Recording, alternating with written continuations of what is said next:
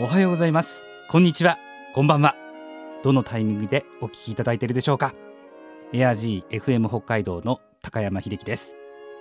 このポッドキャストは北海道の FM ラジオ局エア G で毎週日曜日午前6時から放送中の朝倉という番組のスピンオフ番組としてお届けします。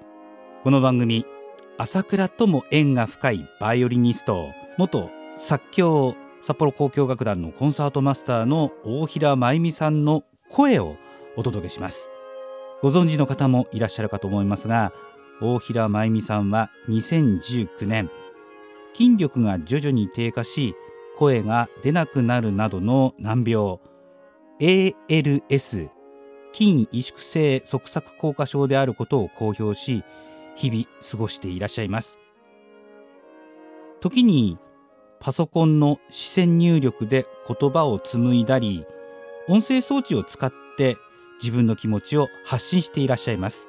かねてからファンの皆さんを最も大切にそして地域社会貢献を積極的に行ってきた大平真由美さんの皆さんに送る新たな声メッセージとアーカイブをぜひお聞きください。それでは全国の大平真由美さんファンに送る朝倉スピンオフポッドキャスト大平真由美 from my heart をお聞きください皆様、おはようございます。大平真由美です。私には、会ってみたかった芸術家が3人います。私も同じ時に、この地球上に存在していました。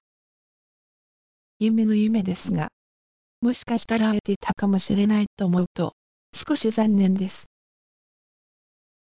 まず、パブロ・ピカソ。あまりにも有名なスペインの画家です。彼が残した膨大な数の作品は、様々なスタイルに及んでいます。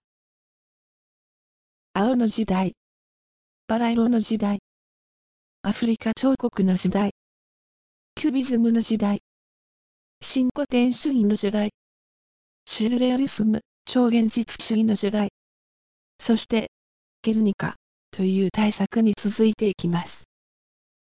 制作の時以外は一人でいられなかったという寂しがり屋のピカソ。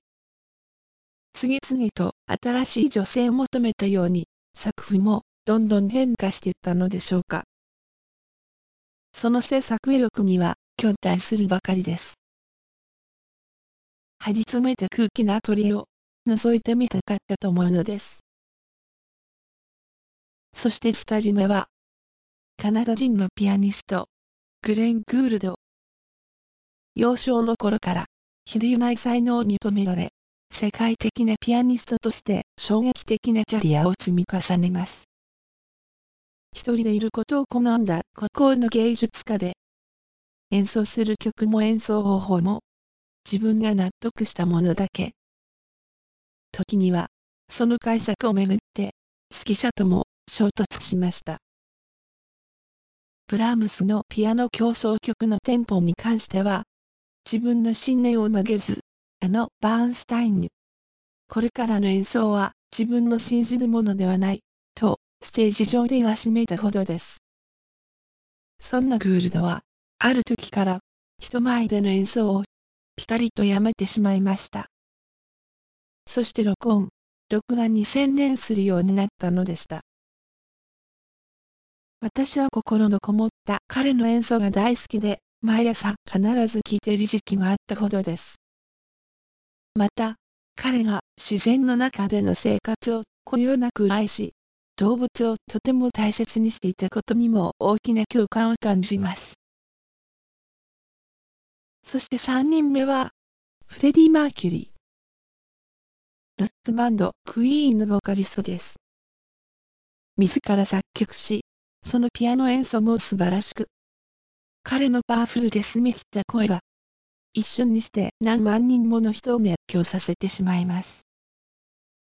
私も初めて聞いた時には、あまりの衝撃に全身鳥肌が立ちました。ALS になってからは、一番聴いているアーティストです。三人とも自分を追求し続けないではいられない強烈で非凡な芸術家でした。そのエネルギーと自信はどこから来るのでしょうか凡人の私には限りなく魅力的です。同じ空間を共有してみたかった、とつくづく思うのでした。いつも心に音楽を、大平真由美でした。